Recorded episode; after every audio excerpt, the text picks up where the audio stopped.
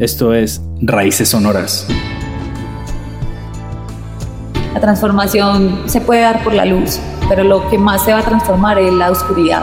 Ella es Laura Velázquez, una psicóloga que nos enseña a habitar nuestra oscuridad. Cuando entonces yo habito mi oscuridad, entiendo mi oscuridad, yo puedo hacerme cargo de mi oscuridad, entonces yo no se la voy a proyectar a otro. Entender, reconocer y habitar nuestra oscuridad nos ayudará a encontrarnos. Cualquier camino que te lleve a conectar contigo mismo, ese es el camino. Nos enseña el camino de autoconocimiento para un bienestar emocional y mental. Y lo que hace la espiritualidad es que te confirma que tú eres parte de esa divinidad. Y nos muestra su perspectiva de la espiritualidad. Esto es Raíces Sonoras. Comencemos. Bueno, Bienvenidos a este nuevo episodio de Raíces Sonoras. Yo trato de invitar a personas que inspiran desde varias perspectivas. Para mí este nuevo invitado es una persona que me ha inspirado y ha inspirado también a, a muchas personas en su desarrollo personal porque precisamente ha viajado por muchos espectros. Ella fue ingeniera civil, y de ingeniera civil pasó a estar en la psicología. Ahora es una psicóloga.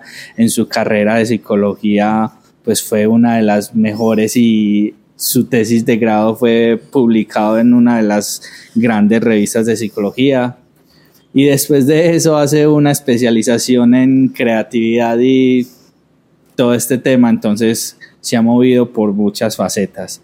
Aquí, pues, con esta introducción, presento a Laura Velázquez. ¿Qué más, Laura? ¿Cómo estás? Hola, eh, estoy muy bien y estoy muy feliz de estar acá. Tú también has sido una gran inspiración para mí y los dos hemos estado en nuestros procesos de vida, entonces nos reconocemos y sabemos todo lo que hemos atravesado, pero también todo lo que hemos crecido y feliz de poder compartir acá mi experiencia, también desde mi parte teórica que les puedo como, como compartir y en qué les puedo aportar. Y nada, aquí lista, lista para ver qué nos vamos a encontrar. No, perfecto, súper bien. Obviamente ya conozco tu historia, eh, nos conocemos de toda la vida, pero quisiera que contaras como en breves palabras la historia de Laura Velázquez y cómo llegaste a la psicología y de la psicología cómo encontraste la espiritualidad. Esa última parte es la que más me gusta. Yo fui estudiante de psicología, fui estudiante de ingeniería civil, eh, estuve trabajando en la parte eh, privada y en la parte pública como ingeniera, eh, apoyando procesos de construcción, apoyando, procesos de proyectos de infraestructura. Eh, Hubo un momento en la vida en que me pregunté por qué todo el mundo o la mayoría de gente que estaba alrededor mío conectaba tanto con lo que hacía y se emocionaba tanto con lo que hacía y madrugaba y trasnochaba y yo me preguntaba como, pues a mí por qué no me está pasando eso. Sabiendo que en mi familia, mi hermano y mi papá son ingenieros y siempre viví en eso, pero yo no sentía esa motivación. Entonces en ese momento estaba trabajando en una entidad pública acá en la ciudad de Medellín y empezamos a trabajar con un programa de, un presidente en su momento que se llamaba Infraestructura Educativa. Eh, nos fuimos en los 10 municipios que hacen parte del área metropolitana hablando sobre esto, tomando medidas, yendo a mirar qué mejoras o qué colegios debíamos construir, pero en esto eh, incluía mucho acercamiento con la comunidad con la comunidad al lado de los colegios, con los estudiantes, con los profes, con los rectores. Y yo empecé a conversar con estas personas y algo dentro de mí se empezó a mover. Y yo dije, mm, entonces ya estoy entendiendo qué es lo que lo mueve a la gente con su carrera profesional me empecé a mover, me empezó a gustar mucho, hablar con todo el mundo, poderles explicar eh, para qué íbamos, qué era lo que íbamos a hacer y eso me empezó a mover el corazoncito. Hablaste de comunidad, pero entendemos y sabemos que Medellín es una ciudad muy diversa. Entonces, ¿podrías hablar un poco de qué tipo de comunidad es en la que tú empezaste a interiorizar, empezaste a penetrar esa comunidad y cuáles son esas, esas cualidades que te empezaron a conectar con, con tu ser?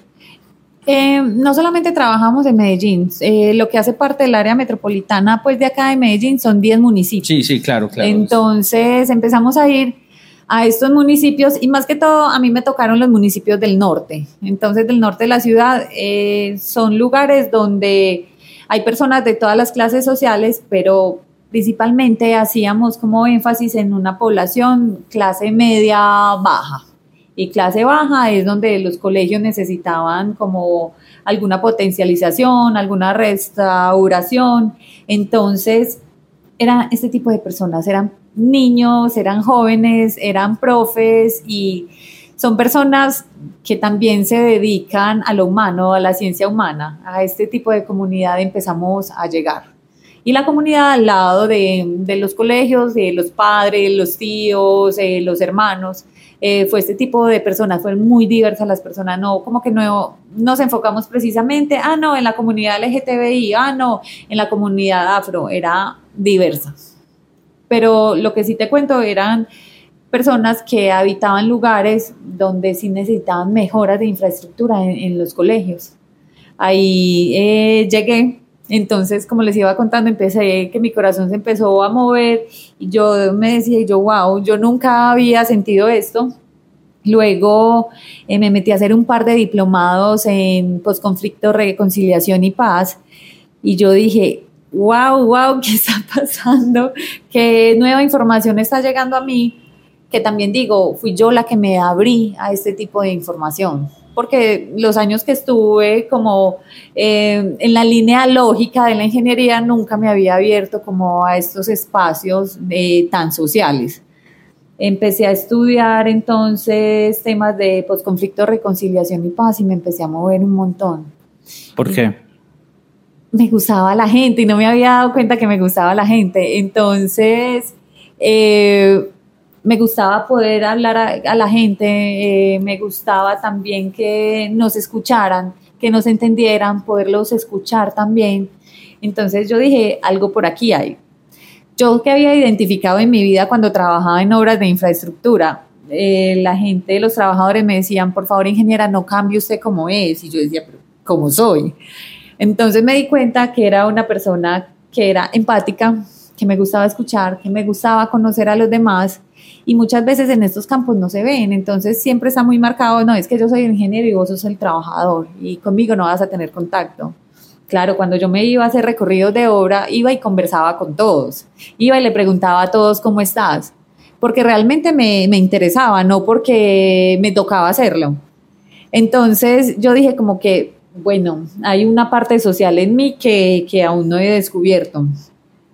Luego de esto dije como, yo quiero hacer algo con las ciencias humanas. A mí me ha gustado mucho estudiar y la academia siempre ha atravesado mi vida y a mí me gusta el método científico y a mí me gusta como, como mirar qué más se puede hacer a través de la ciencia que esto se ha transformado un montón en el tema de la espiritualidad que ya eh, miraremos. Bueno, entonces decidí estudiar en una ciencia humana, miré si trabajo social, tan, y me conecté, fue con la psicología. Cuando llegué a estudiar psicología, ya tenía aproximadamente que 29 mm, años. Y yo decía, ah, ¿cómo voy a volver a entrar a un pregrado a estudiar con adolescentes? ¿Qué voy a hacer? Fue de las mejores decisiones que he tomado en mi vida y fue una decisión por mí y para mí. Y yo creo que ahí hay un punto importante de rescatar. Cuando te conectas contigo mismo y cuando haces las cosas por ti y para ti, eh, vas por el camino que es, que muchas veces estamos diciendo, necesito una guía, necesito encontrar un camino, no sé por dónde voy. No hay necesidad de tenerlo claro. El camino es poder conectar contigo. Entonces me metí a psicología y yo dije, listo, voy a trabajar la psicología social. Tan. Luego conocí el tema de la clínica y el psicoanálisis. Yo dije, entonces por acá también es. empecé a estudiar mucho en clínica, hice mi línea de énfasis en clínica. Eh, me gustó el tema del psicoanálisis, del inconsciente, de qué hay en nosotros que ni siquiera nos hemos dado cuenta y mucho de esto nos causa sufrimiento. Entonces me empecé a meter por ahí. Yo quiero preguntarte un poco sobre ese tema académico de la psicología. Hay mucho desconocimiento al respecto. Dicen que un psicólogo primero tiene que estudiar medicina y para estudiar medicina y después estudiar psicología eh, tienes la posibilidad de, hacer terapia y si no haces ese, eh, ese camino entonces no puedes ser, eh, no puedes ser terapeuta sino que tienes que enfocarte en otras cosas pero tú no hiciste todo ese recorrido tú llegaste directamente a la psicología cómo podemos desmitificar como todo ese viaje que las personas si no, no ven que el psicólogo ha tenido ese recorrido, pues como que no creen tanto en su conocimiento. Yo creo que es que la diferencia entre la psicología y la medicina radica mucho en que los, los médicos se están encargando de toda la parte biológica y en toda la parte material. Eh, los psicólogos nos hacemos cargo de una imaginación, de una idealización, de una fantasía, nos hacemos cargo de un discurso propio que tenemos. Eso no está materializado, eso está en tu cabeza y cada discurso es subjetivo y cada discurso es diferente.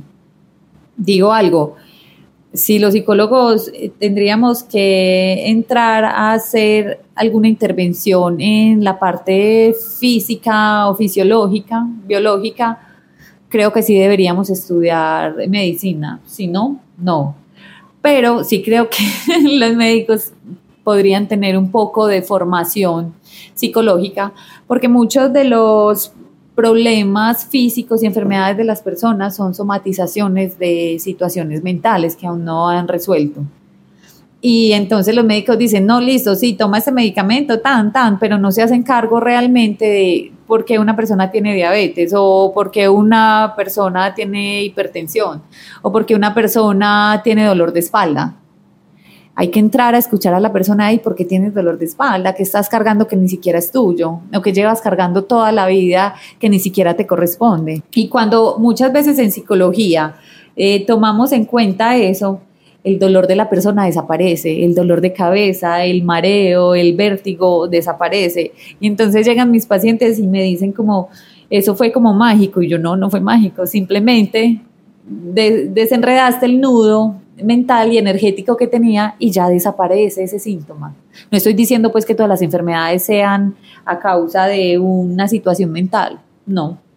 Hay factores externos que sí afectan pues como el cuerpo. Ok.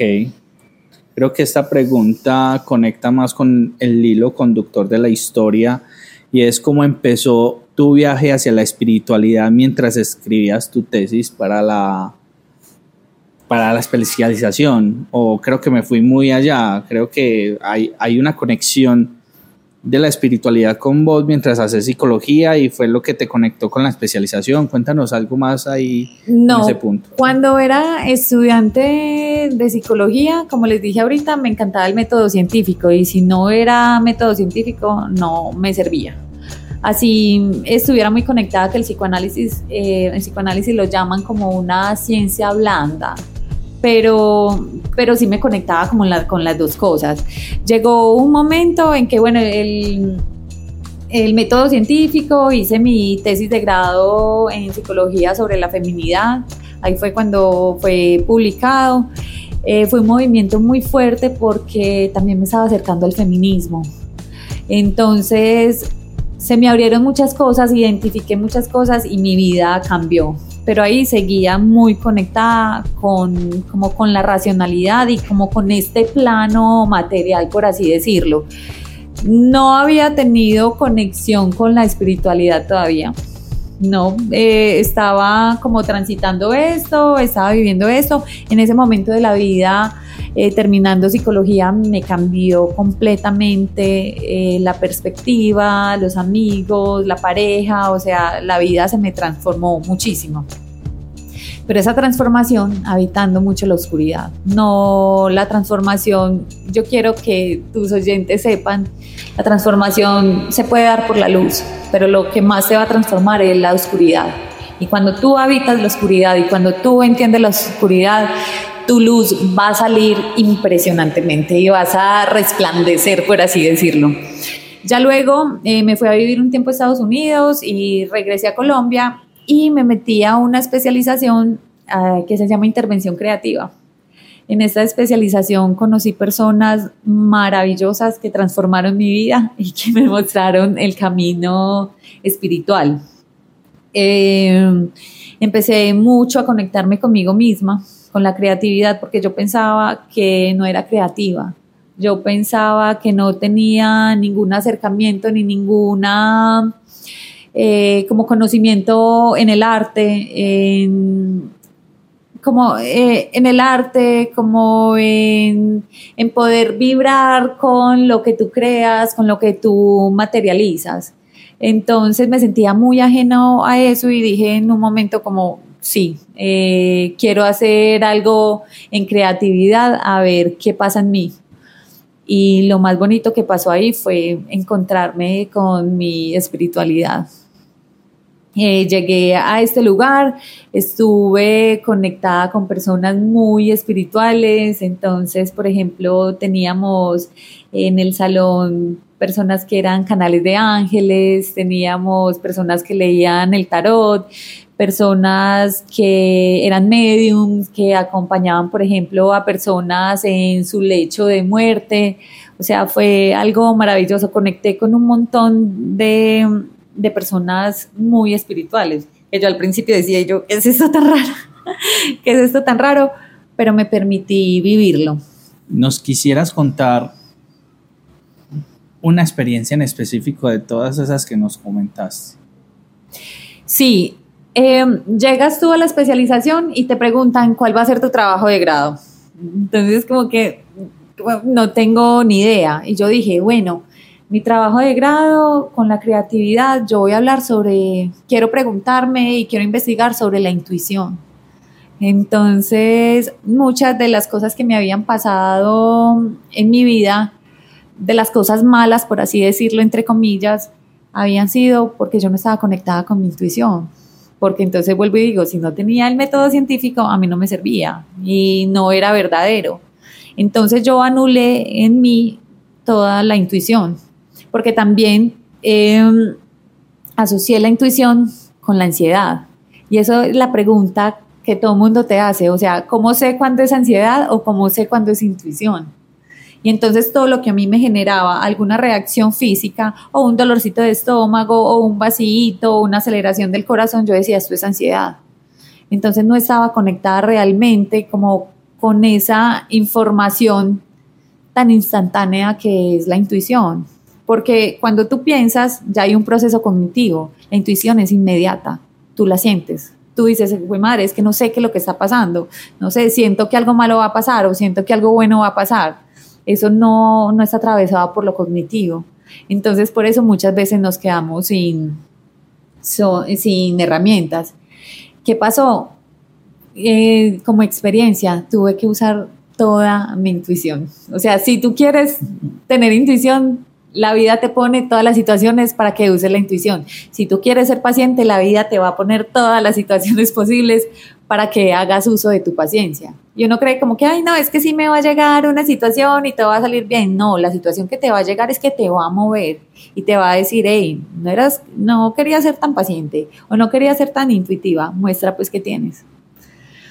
Fue un proceso complejo, fue un proceso doloroso, no voy a decir mentiras, fue un proceso donde tuve que habitar muchas veces la oscuridad, habitar muchas veces el miedo, eh, mirar cosas que nunca quise mirar a los ojos, pero fui capaz de hacerlo. Muy doloroso, o sea, yo también les digo que llegaba antes de clase ansiosa. Yo, ¿qué se va a aparecer acá? ¿Qué va a pasar? Los profes son muy amorosos, muy respetuosos con tu proceso, nadie se mete en tus cosas, pero, por ejemplo, la coordinadora de la, de la especialización nos decía, o tú pasas por la, por la especialización o permites que la especialización te atraviese. Y yo desde el principio dije, yo voy a permitir que la especialización me atraviese, pero no tenía ni idea de lo que se me venía. Fue, fue una experiencia maravillosa, eh, pude conectar con mi intuición, pude expandirme de maneras que yo en este momento ni me la creo, pude materializar todo mis dolores, todos mis miedos, lo pude materializar en un libro. A eso en psicología se llama sublimación. Todo lo que tú tienes por dentro, del dolor, de sufrimiento, de tristeza, de inseguridad, eh, lo puedes sacar de una manera creativa y lo puedes sacar de una manera artística. Y y eso es una sublimación. La mayoría de pintores hacen sublimación de, su dolor. La mayoría de músicos hacen sublimación de su dolor. Y es por eso que tenemos obras de arte maravillosas y es eso porque que tenemos música maravillosa. O sea, sublimaste tus emociones en un libro. En un libro, exactamente. ¿Cómo se llama ese libro? Se llama eh, La maga descubriendo los siete misterios de los oráculos. ¿De qué habla el libro?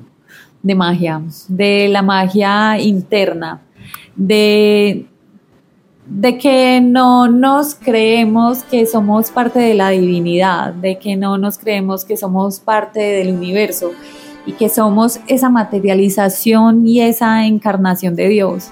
O sea, siempre nos han mostrado como es que tú eres muy aparte de Dios y estás ahí a siete kilómetros de Dios. Yo acá no les voy a hablar de religión, yo les hablo de espiritualidad. Y cómo me creí que era parte de esa divinidad y empecé a creer en mí y empecé a confiar en mí y empecé a construirme y la expansión y la luz llegó sola. Es, es mágico, entonces empecé a creer en que soy intuitiva, empecé a creer en que era valiente, empecé a creer en que era inteligente, empecé a creer en que tenía capacidades de acompañar a las personas en su sanación y en su cura. Empecé a creer en mí. Entonces, cuando uno cree, como que cuando le hablan de Dios es como, ay, qué pereza, entonces no le hables Dios, es la conciencia universal, eh, no le hables de conciencia universal, no sé, ponlo en energía, o sea, ponlo en las palabras que sea, pero es una divinidad dentro de ti que debes reconocer. Es es amor.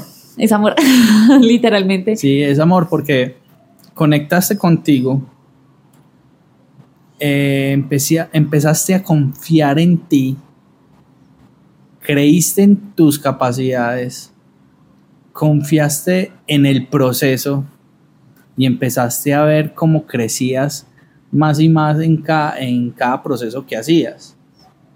y entre más crecías, más confiabas en lo que hacías. Y entre más confiabas en lo, en lo que hacías, más creías en ti y más amor tenías y más amor propio conseguías. Al tener eso, para mí es, es conexión directa con lo que somos, con nuestro, con nuestro ser, con el yo soy. Y ese yo soy está conectado directamente con la fuente suprema, la fuente suprema, Dios, la divinidad, el universo, la energía. Y pues eso es lo que somos. Esa es la verdadera esencia, nene. Y eso me parece brutal ese proceso que, que te pasa. Y siento que aquí quisiera como preguntarte otra cosa, porque hablaste sobre religión y espiritualidad y me gustaría preguntarte desde tu perspectiva, ¿cómo ves esa, esa dualidad o cómo ves qué es la religión y cómo ves qué es la espiritualidad y cómo podemos separarnos eh, una cosa de la otra, sabiendo que también desde la religión hablan mucho y se, los caminos llevan mucho hacia el amor, pero desde el dogma pues hay, hay muchos procesos y muchas cosas diferentes, pero la espiritualidad y la religión también llevan hacia el amor. Entonces, ¿cómo podemos separarlos o cuál es la diferencia? Mm, yo creo que de las diferentes religiones eh, que hay en el mundo, todos llevan exactamente lo mismo, al amor. Pero la religión está muy manipulada por poderes pues por poder económico, por poder social, por poder em, eh, económico, social, eh, también por poder de control. Creo que eso está muy vinculado con la, con la religión. En la espiritualidad, por el otro lado, es conecta desde el amor, independiente de la persona que eres, independiente del país, conecta contigo mismo. Otra cosa que hace la religión, la religión te muestra que tú eres algo completamente separado de Dios o eres algo completamente separado del universo o de la fuente. Y lo que hace la espiritualidad es que te confirma que tú eres parte de esa divinidad no como que, ay, no, es que entonces veo a Dios por allá en un pedestal y entonces no me puedo acercar y no sé cómo hablarle, o, o tengo a Jesús por allá en otro pedestal y entonces si no es con él, no sé, perdón, no sé, con el rosario no accedo a Jesús. O a través de otra persona. O a través de otra persona. Que es el padre, el chamán, el maestro como lo, llames, el pastor, cualquier cosa, no, en la espiritualidad te dicen conecta contigo mismo, crea un camino de retorno a tu corazón. Y cuando uno va recorriendo ese camino de retorno al corazón, se da cuenta que es que en mí habitan todas esas cosas maravillosas que creemos que está afuera, porque siempre creemos que el amor está afuera, la paz, la tranquilidad, como la conciencia está afuera, no, lo tenemos adentro, pero tenemos que encontrar el camino de cómo volver a conectar a nuestro corazón otra cosa. Ese camino no es un camino lleno de flores, de margaritas, de risa y de todo. No, es un camino muy agreste, es un camino muy oscuro, pero que te va a llevar a la luz propia, no luz de otras personas. Creo que tenemos que abrazar, como abrazamos la luz, también tenemos que abrazar la, oscuridad. Y la oscuridad también nos enseña de qué estamos hechos. Cuando estamos en, en lo más oscuro de nuestro ser, también entendemos que eso, eso hace parte de nosotros, pero está en nosotros decidir si nos quedamos en esa oscuridad o si caminamos al lado de la luz. Sí, pero hay otra cosa. les contaba pues que en la especialización eh, estás acompañado por profes muy, muy tesos y entonces la invitación siempre de mis profes era, Lau, habita la oscuridad y yo nada de la oscuridad con todo lo que he sufrido y todo lo que lloro y yo pues cuánta más oscuridad, por Dios. Y siempre me llevaban a, a un referente de, de psicoanálisis que se llama Jung. Entonces Jung habla mucho de la sombra, la sombra es la misma oscuridad. Tú tienes que identificar tu sombra, tú tienes que habitar tu oscuridad para poder saber qué hay ahí. Si tú no miras tu sombra, si tú no habitas esos momentos oscuros, no sabes qué hay y ni siquiera sabes que tienes un montón de herramientas para poder sobrepasar cosas muy complejas porque siempre te han dicho, evita esa oscuridad, es que la oscuridad es mala, o no, la oscuridad también hace parte de mí, es que nosotros somos seres polares, entonces tengo una luz y tengo una oscuridad, así como amo mi luz, así amo mi oscuridad. Cuando entonces yo habito mi oscuridad, entiendo mi oscuridad, sí, muy doloroso, lloro, pataleo, siento miedo, Dios mío, me va a morir, eso que está pasando, cuando yo la habito, yo puedo hacerme cargo de mi oscuridad, entonces yo no se la voy a proyectar a otro. Yo no le voy a decir al otro, hazte cargo de mi miedo, hazte cargo de mis celos, hazte cargo de mi seguridad. No, yo me hago cargo de eso. Entonces vas a poder relacionarte mejor con tu mamá, con tu familia, con tu pareja, con tus amigos, claro, porque es que yo soy responsable de lo mío. Yo no te voy a echar la culpa de absolutamente nada. Yo voy, me revuelto, me revuelco un poquito en mi pantano, pero vuelvo y salgo, y salgo limpio, y salgo iluminado. Que también bebé, lo que yo le digo a mis pacientes, ve y habita esa oscuridad. Tres horas, cuatro horas, una hora, pero ve y habítala. Y luego volvemos y salimos. Nosotros tenemos la capacidad de poder habitar la luz y la oscuridad cuando queremos. Hay personas que se quedan habitando la oscuridad y les gusta y parchan y todo bien pero a mí sí me gusta estar en la luz, pero sé que cada tanto tengo que retornar a mi oscuridad para ver qué hay, qué información tengo. Qué chima de información. es como una perspectiva muy bonita de la vida. Creo que comparto mucho de lo que hablas, por no decirlo todo, pues porque tienes un conocimiento muy, muy amplio al respecto en ese tema de hecho, agradezco mucho a la vida que te hayas metido a esa especialización porque ahí también conectamos mucho vos y yo en, en, muchos, en muchos temas. Y bueno, como retomando ese, esa conversación que veníamos. Pero yo puedo hacerte una pregunta primero. Háblame de cómo habitaste tu oscuridad. Yo creo que más que habitarla fue como reconocerla. Fue como saber que mis demonios están, aceptarlos y amarlos tanto como amo mi ser. Al aceptar esos demonios, al aceptar eh, vivir con ellos, creo que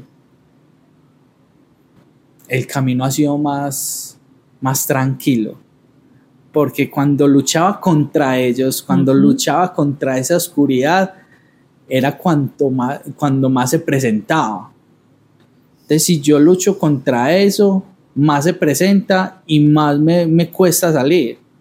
Mientras que si yo los, los habito, los abrazo, eh, les doy amor, habito, eh, los acepto, que hacen parte de uno, porque entiendo y entendí que somos y que soy un ser dual, porque el único que solamente existe en la, en la iluminación y en la luz es Dios. Nosotros como seres carnales, terrenales y seres humanos somos seres duales.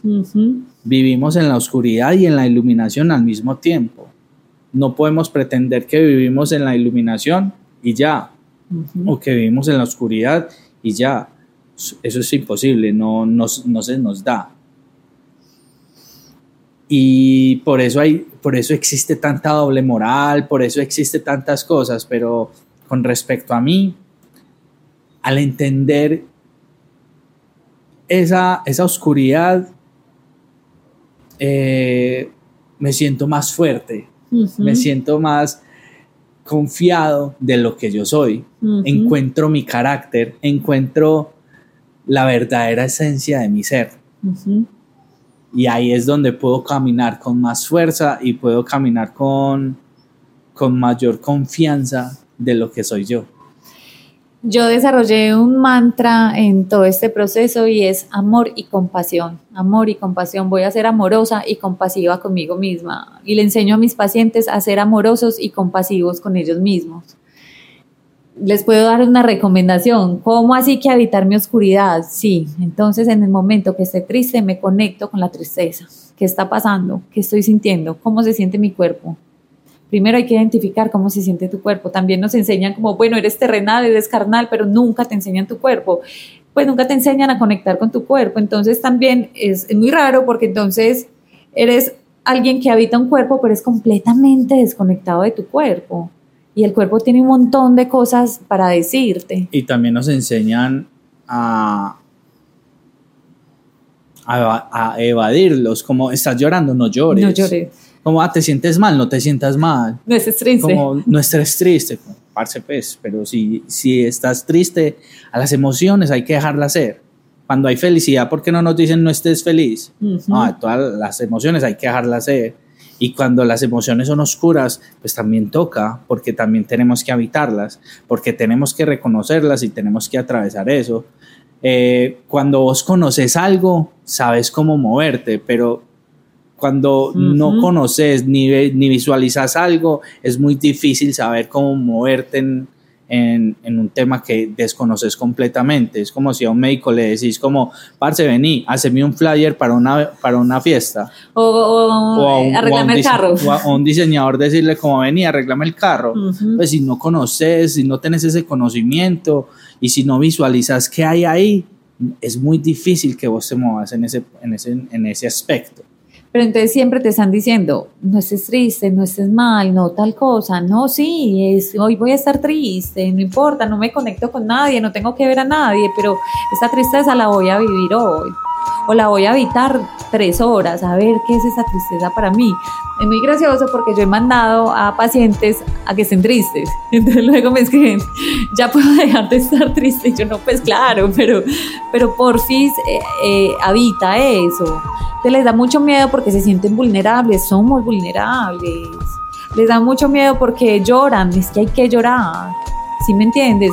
Hay que hacerlo, hay que habitarlo, eh, la rabia también, pero es que yo habito mi rabia, yo no le tengo que proyectar mi rabia a nadie, mi tristeza yo la habito, no se la tengo que proyectar a nadie.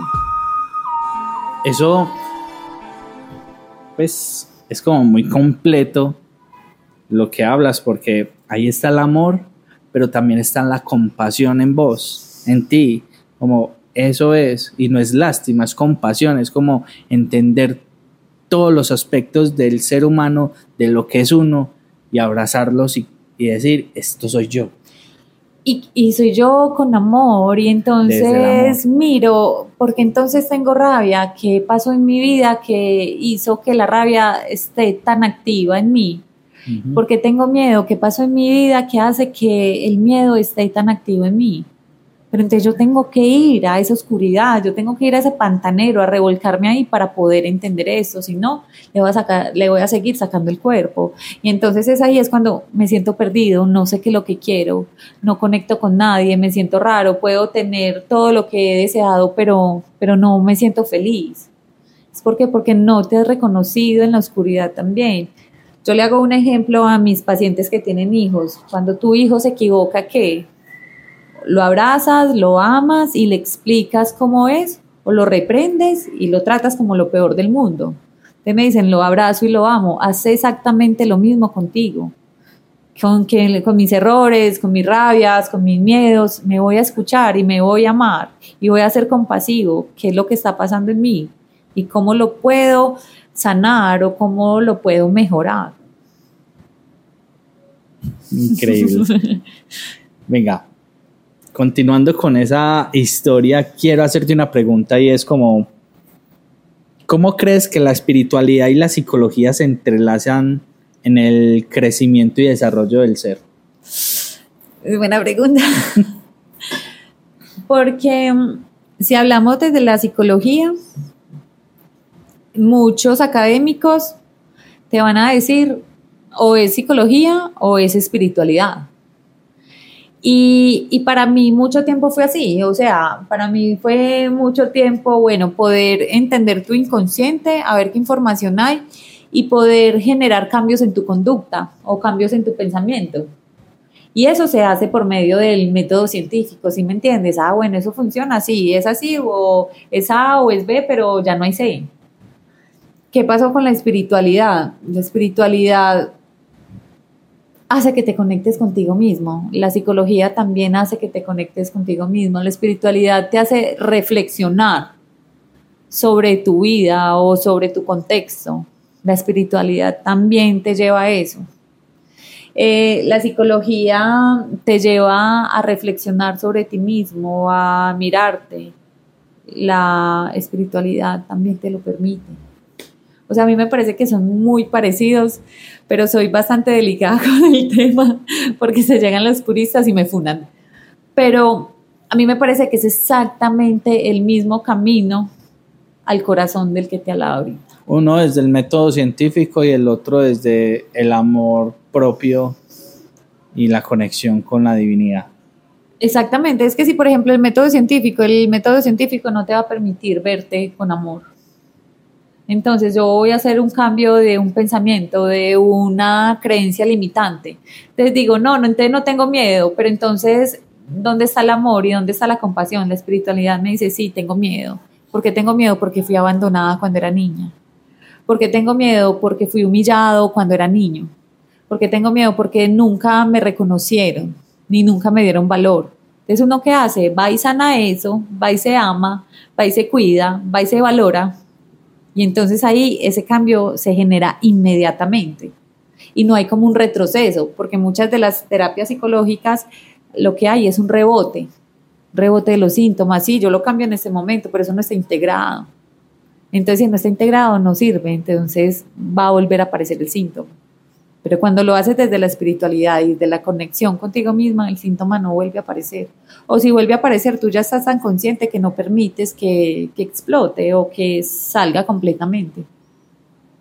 Eso es, creo que se relacionan así. Pero yo creo que el punto donde convergen ellos es la reflexión y el conocimiento propio. Y la disposición a conocerse. Y quiero tocar un tema que es controversial, pero quiero que en, esta, en este podcast de Raíces Sonoras, creo que lo debo, lo debo empezar a abarcar y lo debemos empezar a tocar. Y quién, qué más que con una persona que es psicóloga, que ha tenido eh, terapias con este tema y que también se ha sumergido en este tema. Es, ¿Tú qué opinas de las drogas? Eh, las drogas creo que lo que cuando las personas consumen drogas o consumen alcohol, lo que buscan es cierta alteración de la conciencia, mm. cierta alteración de lo que estás viviendo. Uno puede que sea anestesiante porque no quiero vivirlo o no quiero sentir lo que está pasando. O dos, quiero ampliar mi conciencia, quiero sentir algo diferente a lo que estoy sintiendo en pro de mí mismo o de mí misma uno elige también. Vuelvo a lo mismo, la polaridad en la que vivimos, escoges esa o escoges la que aquella. Pero no hay que tirarse a los extremos, digo yo. La gente dice la marihuana es mala, pero también la marihuana muchas personas los ha llevado a momentos de introspección bastante fuertes, pero que también desconectan de otras cosas. Yo, por ejemplo, a veces puedo fumar marihuana es para que mi mente salga de una rumiación mental entonces, hay veces se me desborda claramente. Entonces, ¿qué hago yo? Me fumo dos plones y mi mente baja un poquito la rumiación mental. Pero entonces yo también me hago cargo de eso cuando no puedo fumar marihuana. Entonces, ¿cómo le voy a dar freno a este overthinking? Las drogas no son malas. Eh, las drogas, lo que es malo de las drogas es el uso que tú le des. Las drogas existen pero si tú le vas a dar un uso desmedido, un uso desbordado, te van a hacer mal. Pero si lo vas a hacer que, para que te ayude, lo vas a hacer para expandir tu conciencia, para conectarte más contigo, te va a funcionar. Hay tratamientos eh, psicológicos con el MDMA, hay tratamientos psicológicos con el LSD, hay tratamientos psicológicos con la ketamina. Es que le estoy dando un uso adecuado para lo que necesito. No me voy a ir a emparrar cinco días seguidos. ¿Y qué opinas entonces de lo que son los hongos con la psilocibina, el yagé, el rapé, la coca en el, en el mambe y esto que son medicinas ancestrales que llegaron a nosotros por otros medios o llegaron a nosotros y nos dijeron que eran drogas pero poco a poco se ha descubierto más que son medicinas y son medicinas que ayudan a las personas. Tú lo estás diciendo, pues, si hay algunas medicinas, eh, perdón, unas drogas sintéticas que ayudan y colaboran con el tema psicoanalítico, pero también estas medicinas que son naturales, como la psilocibina en los hongos o el mismo yagé, que también se ha convertido como medicina en, este, en estos tiempos, pero que son ancestrales. Eh, ¿Qué opinas y cómo lo ves desde la perspectiva, desde la psicología y cómo nos puede ayudar a nosotros estos, eh, estas medicinas ancestrales? Yo mm, estoy muy de acuerdo con todas estas terapias, con las medicinas ancestrales. He sido de las que las ha usado he sido de las que la ha experimentado y también he experimentado sus bondades completamente. Estoy de acuerdo, cualquier camino que te lleve a conectar contigo mismo, ese es el camino. Yo he hecho yagé cinco veces. Cinco veces. sí, cinco veces. He hecho terapia con honguitos, he hecho rapé, he hecho todo esto porque yo creo en que eso te quita como como la barrera que tienes conscientemente de no acceder a profundidades tuyas. Y muchas veces en los rituales con estas medicinas tocamos la oscuridad, tocamos eso y vivimos y nos revolcamos y decimos en qué me estoy metiendo, pero pasan unas horas y agradeces por esa oscuridad que viviste. Yo estoy completamente de acuerdo con que las personas puedan acceder a eso de una manera responsable y también me parece bastante importante que sea parte de un ritual. El ritual es muy importante desde lo simbólico y es muy importante para tu cerebro y tu psique. Cuando hay un ritual ya cambia absolutamente todo en tu mente. Por eso hay rituales para casarnos, por eso hay rituales de funeraria, por eso hay rituales de para poder eh, bautizar a un niño, porque es que esos rituales quedan ya como integrados en tu vida, porque hay una intervención en ti. Entonces, para mí, todas estas medicinas ancestrales son buenas. Claramente no me voy a meter con una persona X que me dé una medicina ancestral. O sea, uno tiene que ser responsable con uno mismo y hacer un proceso y hacer un proceso consciente, ¿sí me entiendes? Te quiero hacer dos preguntas, pero quiero que comencemos con el tema de las medicinas psiquiátricas versus las medicinas ancestrales y desatanizar cualquiera de los dos extremos. Eh, desde, la perspectiva, desde la perspectiva de Laura. Y después, más adelante, quisiera que nos contaras como una pequeña eh, anécdota de, esa, de ese consumo de yaje, porque me llama la atención que hayas consumido yaje cinco veces y no puedo, no puedo pasar de largo que no me hables de cómo viviste esa, es, esos momentos. Entonces comencemos primero con, con, esa dualidad de la medicina psiquiátrica, psiquiátrica y, ancestral. Bueno, Exacto.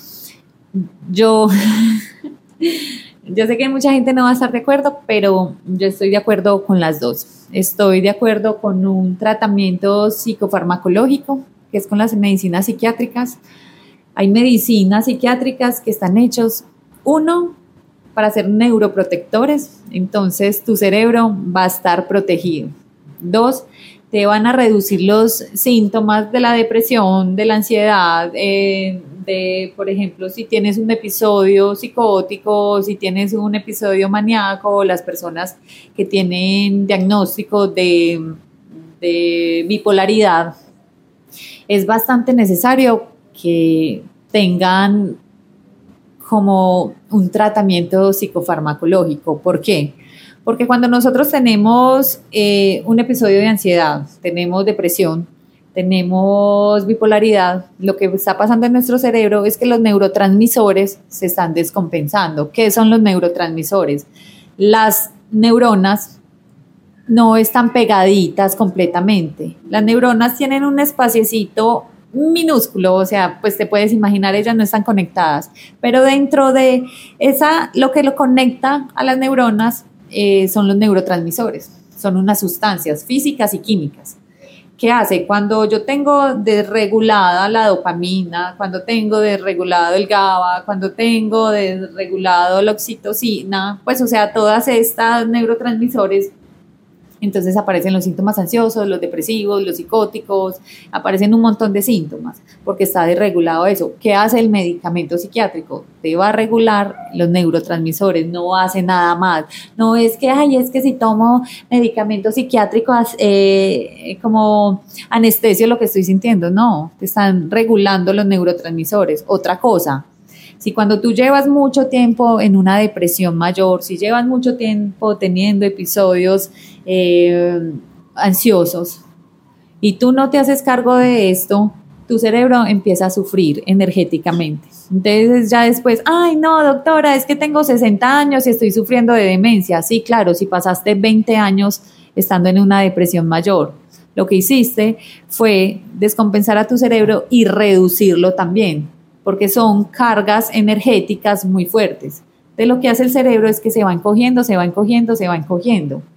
Entonces la gente no tiene ni idea de que si yo estoy viviendo una depresión por años o si yo estoy viviendo una eh, ansiedad por años, el primer afectado va a ser el cerebro y mis, como mis facultades cognitivas también se van a ver afectadas. ¿Qué hacen los medicamentos psiquiátricos también? La mayoría generan una capa protectora en tu cerebro. Entonces, si por ejemplo te puede dar otra vez un poquito de ansiedad, tu cerebro no va a sufrir. ¿Por qué? Porque tengo una capita que lo, que lo protege. Otra cosa, vuelvo a lo mismo, es el uso que se le dé. Entonces, si por ejemplo yo solamente tengo una tristeza muy grande y me medico, no estoy haciendo nada, porque entonces no estoy sacando lo que necesito sacar. No estoy encantando el camino al corazón del que estamos hablando. Entonces, ¿qué hace? Ah, no, listo, los síntomas desaparecen, pero la tristeza sigue. Entonces, lo que se recomienda los psiquiatras y los psicólogos es 50% terapia psicofarmacológica, y, perdón, eh, psiquiátrica y 50% eh, terapia psicológica. Ahí pasa esto. Voy a las eh, medicinas ancestrales, también estoy 100% de acuerdo. Para mí es un todo, es un sí, siempre y cuando te sirva. Las medicinas ancestrales, como dijimos ahorita, permiten esa conexión profunda contigo mismo, permiten esa conexión profunda con la tierra, con la naturaleza, con cosas que de pronto eh, por la, eh, la colonización nos quitaron eso. Entonces, no, somos de acá, somos de esta tierra, somos de esta selva, somos de este río y podemos conectar un montón con lo que eran nuestros ancestros, que hay que honrarlos, que hay que agradecerles, porque si no, no estaríamos acá. ¿Qué hace la medicina ancestral?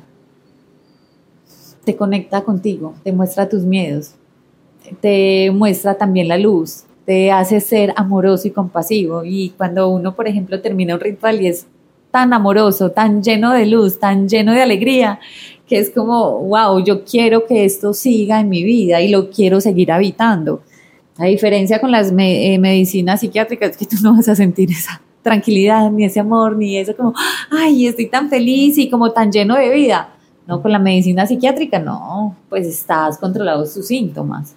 Si yo soy una persona ansiosa y depresiva y estoy buscando las eh, condiciones o las formas de salir de ahí y empiezo a consumir medicina psiquiátrica por alguna receta o alguna eh, algo que me mandó un psiquiatra o un psicólogo pero después descubro las medicinas ancestrales que debería hacer. ¿Debería consumirlas o primero debería hacer un desmonte de esas medicinas para consumirlas o qué recomendarías hacer eh, en estos casos? Yo lo que recomendaría, si por ejemplo estoy tomando medicina psiquiátrica y quiero estar en un ritual de yagé, uno voy y hablo con mi psiquiatra. Hablo con mi psiquiatra, generalmente te van a decir que no, te van a decir que no lo hagas, pero también puedes consultarle, pues, qué es lo que está pasando. Lo que te dicen, eh, por ejemplo, el chamán o el taita, lo que te dicen es que no tomes el medicamento dos o tres días antes o una semanita antes. Yo te recomiendo que le digas al psiquiatra, vea, don doctor, voy a parar mi medicamento tres días, voy a hacer un, un ritual de yagé, voy a hacer un ritual de honguitos, para que sepan, pues, entonces, generalmente, ¿qué pasa? Nada, no pasa nada, no hay contraindicaciones generalmente, no estoy diciendo que siempre. También depende mucho del medicamento que estés tomando. Otra cosa, para una depresión y una ansiedad, el medicamento es bueno, y, pero no es tan fuerte si yo, por ejemplo, tengo bipolaridad y yo tengo litio en mi sangre. Entonces ahí sí hay que empezar a hablar con el chamán y con el psiquiatra. Yo que también recomiendo, las personas que tienen bipolaridad lo cojan mucho más suave, porque entonces no queremos que se nos despierte un episodio psicótico. ¿Qué te va a decir el psiquiatra? Cuidado, que eso puede terminar en un episodio psicótico. Y hay a muchas personas que, que les pasa eso. Yo, ¿qué recomiendo también? Si estás muy vuelto nada, si estás muy puteado emocionalmente, o sea, si estás muy, muy bajito, no hagas medicina ancestral. espérate a regularte un poco más y así sí puedas hacer la medicina ancestral. Porque entonces cuando estoy tan bajito, cuando estoy tan triste, cuando estoy tan ansioso, lo que puede desencadenar es un episodio psicótico y un episodio psicótico te puedes quedar uno, tres, seis meses en eso. Entonces eh, es cuando la gente dice, ay no, es que se quedó en el yagé, se quedó en la chuma del yagé. No, lo que le dio fue un episodio psicótico. ¿Por qué? Porque tenía los neurotransmisores demasiado desbalanceados. Esa es mi recomendación. Pero para mí las dos cosas funcionan muchísimo. Para mí también la medicina ancestral es maravillosa y es como un regalo de la tierra. Si lo puedes hacer, hazlo. Hazlo con todo el amor, hazlo con todo el respeto y hazlo con una intención. Ya después que termines el ritual y estás en tratamiento psiquiátrico, si te sientes bien, puedes pedir un desmonte del medicamento. Repito, el medicamento psiquiátrico no se puede suspender así como así, hay que hacer un desmonte. Bueno, ahora sí, llegó el momento, cuéntanos tu experiencia en una de esas tomas de yaje. Cuéntanos una historia que nos quieras eh, contar sobre una de esas experiencias que viviste en, esas, en esa toma de medicina ancestral, en este caso el yaje. Yo les voy a compartir mi primera experiencia que fue la más poderosa y la más transformadora. Mm, estaba deprimida, llevaba varios años deprimida. Eh, ya no le encontraba sentido a la vida y siempre me decían como toma yaje, toma yaje y yo como que bueno, pues eh, le dije un montón de mis amigos en esa época vamos a tomar yaje, todo el mundo me dijo que no y yo dije listo, voy a ir sola. A la mano del Señor voy a ir sola. Contacté con personas muy buenas, eh, fui y hice toma de yaje y te puedo decir, bebé, que mi vida cambió de un día para otro, o sea, de una noche a la otra, a la mañana yo era una persona completamente diferente. ¿Qué pasó? Pude perdonar a mi papá, pude perdonar a mi mamá, pude reconocer los amigos que siempre habían estado, pude mirar el futuro sin miedo, porque yo le tenía mucho miedo al futuro, pude entender que el futuro no era malo. ¿Qué pasó dentro de mí? Entonces hay algo dentro del ritual de yaje cuando tú lo tomas que se llama pintar o te llama la chuma, es como la especie de... La chuma. Sí, la especie de vuelo de, en lo que estás. Y yo solamente veía luz y veía fractales y veía águilas y veía eh, pumas y veía todo ese tipo de cosas. Era bastante gracioso porque yo cerraba la luz eh, yo cerraba los ojos y era demasiada luz, me encandilaba cerrar los ojos, entonces muchas veces tenía que abrir los ojos para no tener tanta luz dentro de mí. Entonces, ¿qué hice? Vomité, vomité toda la rabia, vomité toda la frustración, vomité toda la incomodidad. Y como te decía ahorita, fue maravilloso porque a las 6 de la mañana, cuando se terminó todo el ritual, yo me sentía una persona completamente diferente también habité la oscuridad y la vi mucho y, cuando tú ves la oscuridad es cuando más vomitas, pero lo más gracioso de todo es que como ya sabes que eso funciona de limpia, buscas vomitar. Entonces vas así, buscas otro recuerdito por allá medio que no tienes muy sanado, que tiene mucha rabia, mucha incomodidad, tran y lo vomitas. Y ya después te sientes limpio y te sientes tranquilo. Eso fue en el 2012, a mí nunca se me va a olvidar, fue como un 12 de diciembre del 2012. Me cambió la vida completamente, me cambió la percepción del mundo, ya dejé de ser miedosa, eh, dejé de tenerle miedo al futuro, dejé de tenerle miedo a la gente, empecé a confiar en la gente, a confiar en mí, a perdonar a mi familia, a, acercar más a mis amigos. Eh, el viaje le dicen el abuelo y, como el abuelo es muy sabio con muchas cosas, pero también es apretadito, te aprieta. Entonces, por así decirlo, lo que a mí me dijo el yajé, porque literalmente lo escuchaba, era no le tengas miedo, que las cosas van a salir bien. Y me mostraba que las cosas iban a salir bien. ¿Yo qué hice? En ese momento tú no te puedes negar a eso, tienes que creer porque estás en un momento de tal vulnerabilidad que no te queda otra sino confiar.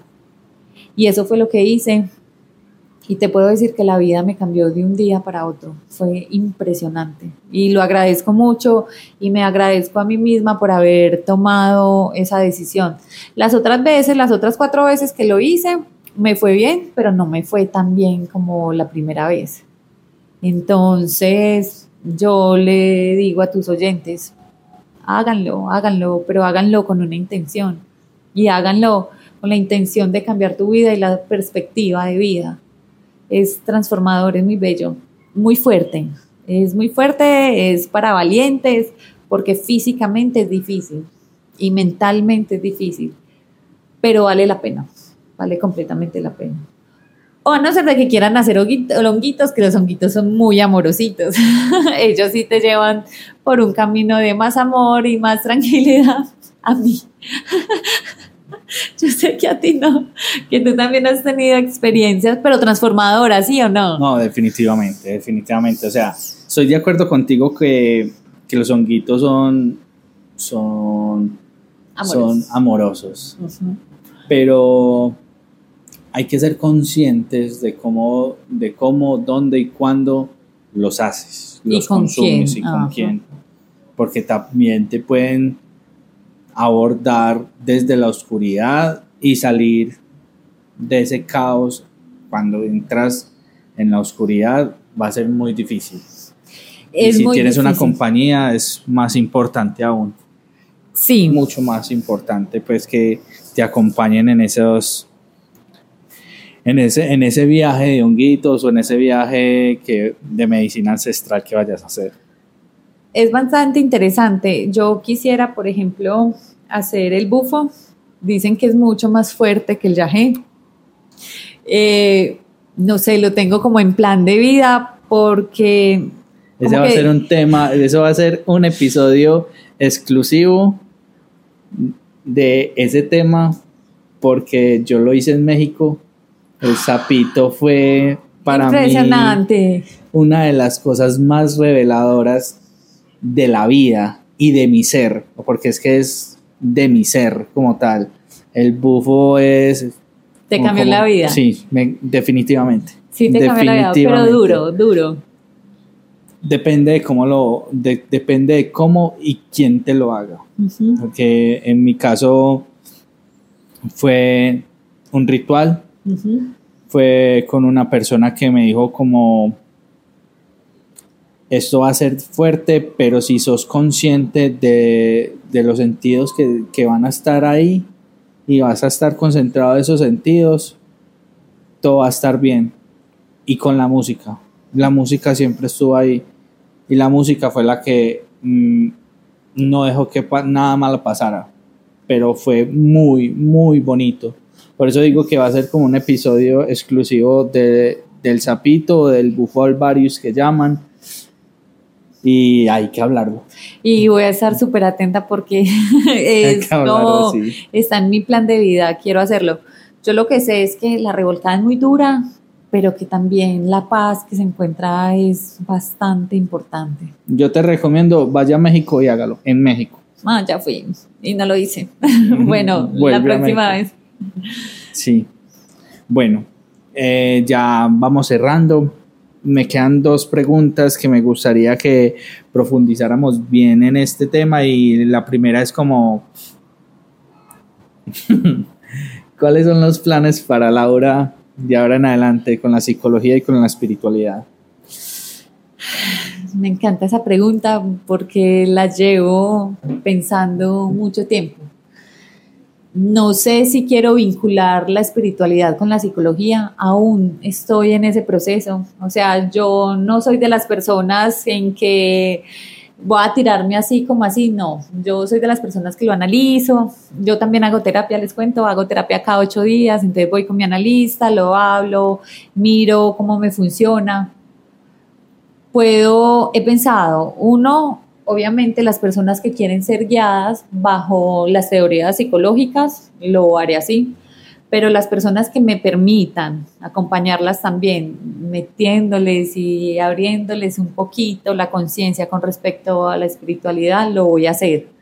Pero no como que, ah, no, Laura se volvió solamente psicóloga holística, no creo, porque para mí el psicoanálisis me ha dado muchas herramientas en mi cura y en la cura de las otras personas, pero todo depende de lo que quiera el paciente. Entonces, igual uno va identificando desde el discurso de las personas que le conecta, que ayuda, todo, pues a una persona súper lógica yo no le puedo llegar hablando de, de, espiritualidad porque lo que voy a hacer es desviarlo de su camino de que quiero conectar conmigo mismo, así sea por el método científico, porque también es válido. Pero las personas que dicen, no, listo, si quiero conectar con la fuente, si quiero conectar con mi divinidad, también lo voy a hacer. Pero no tengo muy claro como, entonces, sí, solamente espiritualidad, no pero esa pregunta me ha parecido, me ha parecido, llevo por lo menos seis meses pensando cómo voy a hacer esto, porque es que no crean que yo soy espiritual hace mucho tiempo, hace muy poquito tiempo. Soy una persona espiritual y creo que ha sido de los regalos más lindos que me he permitido destapar, porque la espiritualidad siempre está ahí, solamente está que tú la tomes y que estés dispuesto a tomarla pero es lo que te sirva. La espiritualidad siempre está, solo está en que tú la tomes, siempre está dispuesta a que la tomes. Siempre está dispuesta, o sea, el regalito siempre está ahí, está pendiente ahí. Entonces lo que hacemos muchas veces es mover el regalo, pero nunca lo destapamos. No, lo pongo allí en la cocina, lo pongo en la, en la biblioteca. No, está ahí, atrévete a abrirlo a ver qué hay. Y la mayoría de personas lo que se encuentran son cosas maravillosas porque te estás encontrando a ti mismo. Y al encontrarte contigo mismo empiezan a aparecer personas mágicas en tu vida. Personas, y, y entre más te conectes con la espiritualidad, más situaciones y más personas divinas empiezan a aparecer en tu vida. Empiezas a ser consciente de la magia, porque la magia está, pero tú no la, la ves. Tú no la ves, es que la magia no se ve con estos sentidos que tenemos. La magia se ve con la intuición, la magia se ve con el corazón. Entonces, ¿qué pasa? No solamente te llegan personas, sino que te expandes completamente, te expandes económicamente, te expandes en amor, te expandes en amistad, te expandes con tu pareja. O sea, es una expansión que uno mismo ni se lo cree. Entonces, ¿cuál es la respuesta que le das? Es que esto es magia, no hay otro sentido, esto es magia literal. Mira que cuando yo acepté e integré en mí que soy una persona espiritual y que me muevo en eso, la expansión fue muy grande y me quedé cortica como para coger todo lo que se me estaba llegando porque eran un montón de cosas maravillosas. Y yo decía, no, no, no, tan de una no, porque no tengo con qué cogerlo. No, nada, yo empecé a tomarlo y con mis herramientas lo que estoy haciendo. Y yo creo, baby, que yo en ningún momento de mi vida he sido tan feliz y nunca me he sentido tan expandida, tan feliz como soy ahora. Y no es porque tengo novio, no es porque sea especialista en intervención creativa o porque me vaya súper bien siendo psicóloga, no, es porque me creo, porque confío en mí. Hemos hablado un montón de la confianza. Eso genera confianza en ti. Confío que soy buena persona, confío en que voy a actuar bien, en que soy leal, en que soy ético. Confío en que lo voy a hacer bien. Y puro amor. Y puro amor. Exactamente. Definitivamente. Bueno, vamos cerrando por esta ocasión. Quiero que nos des como algún mensaje o reflexión final que te gustaría compartir con todos los que nos escuchan. Mi mensaje, mi recomendación, permítanse habitar la oscuridad. Permítanse mirarse desde esa oscuridad. No eres tan malo como piensas, no eres tan patético como piensas, no eres tan débil como piensas. Eres una persona que está esperando a serte reconocida, a, a poder ser amada y todo eso viene desde uno mismo. Entonces, ¿qué? Habítenla, habítenla, piensen, o sea, vivan la, la rabia, la frustración, la tristeza, el miedo. Cuando habitamos la oscuridad, no hay otro camino que no sea la luz, no va a haber más oscuridad. O sea, ya estás en el fondo, ya estás en lo más oscuro, lo que sigue de ahí es la luz. Entonces mi recomendación es, habiten esa oscuridad. Si no saben cómo hacerlo, busquen un terapeuta, el terapeuta que les sirva, es que no tienen que ser psicólogos, pueden ser holísticos, pueden ser de terapeutas de registros akáshicos, de ángeles, de medicinas ancestrales, o sea, es que no hay un solo camino, hay un montón de caminos y es el que te sirva. Pero elige uno de esos caminos, un camino en el que te va a permitir amarte y reconocerte. Qué bonito. Qué bonito, la verdad. Parce, no, Laura. Eh, si las personas que escuchan esto te quieren contactar, ¿por dónde lo pueden hacer? ¿Alguna red? Eh, tengo mi Instagram, eh, me pueden contactar o, tú, o, te, te, pueden contactar, contactar, contigo y llegan pues a mí. Yo eh, tengo disponibilidad más que todo en terapias virtuales, pero lleguen, que todo va a ser maravilloso y yo me siento muy feliz y muy honrada cuando las personas llegan a mí y quieren que los acompañe en este camino. Yo no les estoy resolviendo la vida, los estoy acompañando y lo hago con todo el amor y todo el profesionalismo del mundo. Eh, mi Instagram se llama Lamar Psicoterapia. estoy a la orden, estoy feliz de poderlos acompañar porque no solamente es un crecimiento para ustedes, sino para mí. La, eh, yo me nutro muchísimo de mis pacientes, entonces soy muy feliz de poderlo recibir. Y nos va a ir muy bien, es lo que le digo a todos, nos va a ir súper bien. Gracias. Bueno, te quiero mucho, mil gracias a ti. Yo también te quiero mucho.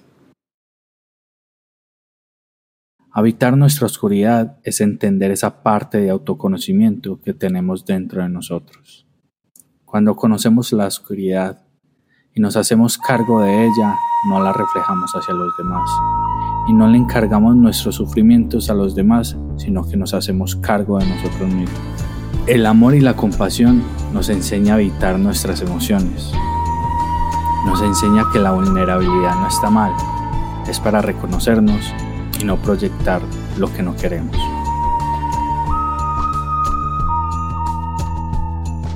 Si quieres contactar a Laura Velázquez, lo puedes hacer a través de Instagram. Ella se encuentra como lamar-psicoterapia. Si quieres seguir el contenido de Raíces Sonoras, también estamos en Instagram como arroba podcast Raíces Sonoras. Y si quieres comentarnos algo sobre este episodio, lo puedes hacer acá en Spotify. Gracias por escucharnos y nos vemos en otro episodio. Mucho amor para todos.